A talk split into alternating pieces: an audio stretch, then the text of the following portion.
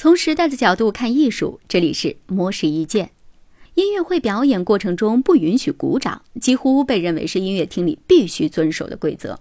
这样就让很多人感到拘束，而且音乐会的票价通常都比较的昂贵，却只能听一次，也显得很不划算。所以啊，很多人就认为买一张 CD 躺在家里反复聆听，显得既划算又愉快。那么，是否确实如此呢？曾六次荣获德国回声古典音乐大奖的英国小提琴家丹尼尔·霍普，在他的著作《我该几时鼓掌》当中，就对这些观点做出了回应。他说：“早在贝多芬时代，听众就可以在聆听演奏的过程当中随时鼓掌。如果听众想要表达对于音乐的喜爱之情，却受到了规矩的阻碍，那这个规矩就显得十分不近人情。”所以，随心所欲的鼓掌应当是一件被允许的事儿。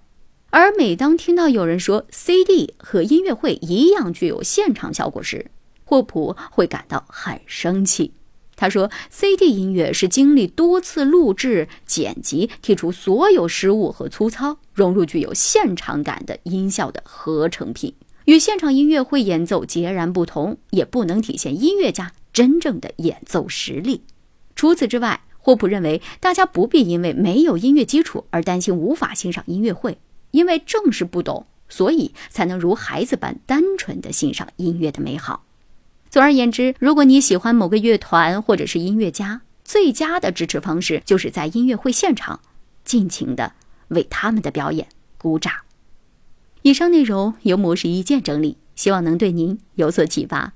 模式意见每晚九点准时更新。